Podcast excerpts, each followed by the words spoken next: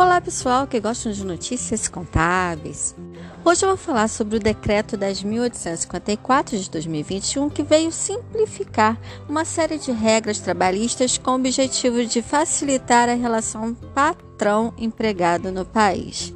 E já está valendo desde sábado, dia 11 de dezembro de 2021. Com isso, mais de mil normas trabalhistas foram simplificadas em 15 atos. Vou citar as principais Sobre o Vale Alimentação e Vale Refeição, o decreto vem dar mais liberdade ao portador do cartão de benefícios, permitindo ao trabalhador utilizar o seu cartão de benefício em um número maior de estabelecimentos e não apenas nos credenciados pela respectiva bandeira. Sendo assim, os restaurantes não são obrigados a aceitar o vale alimentação e o vale refeição como forma de pagamento, mas, caso validem essa prática, devem obedecer aos novos critérios.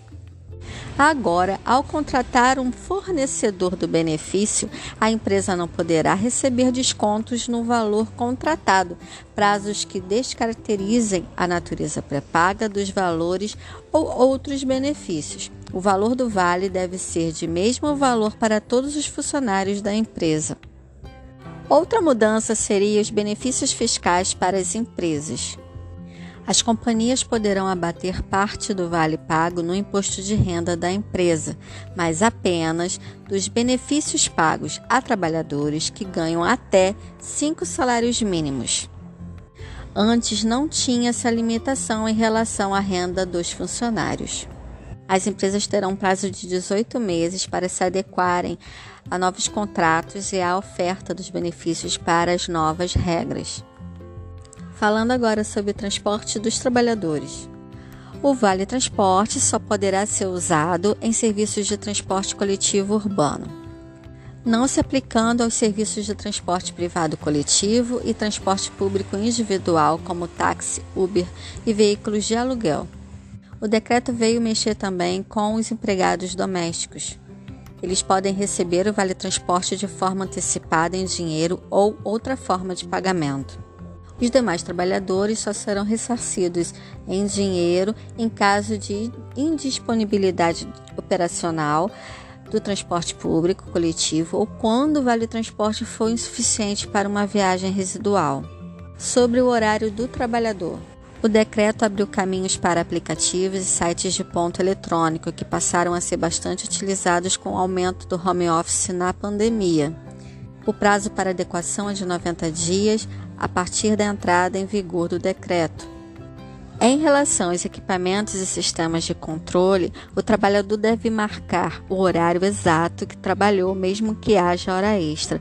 Mas se a empresa é, pode criar mecanismo para evitar que o funcionário trabalhe além do expediente combinado, deve fazer, como, por exemplo, desligar automaticamente seus equipamentos, como o computador. Conforme o decreto, não será necessário marcar o ponto do almoço ou do lanche. Isso já é definido antes. O documento também autoriza a utilização do ponto por exceção. Isso significa que não precisa registrar o ponto do dia a dia, apenas quando houver hora extra. Sobre o registro profissional. Qualquer cidadão poderá obter a carteira de trabalho digital com apenas o número do seu CPF. Sendo assim, basta informar o número do seu CPF no momento da contratação.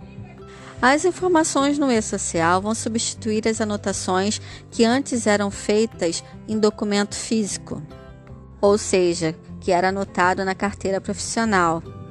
Todas as informações que eram anotadas em carteira profissional agora estarão no e-social.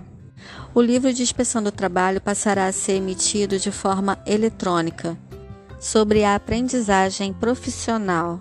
Ampliou a possibilidade de cursos à distância para jovens aprendizes e cursos técnicos.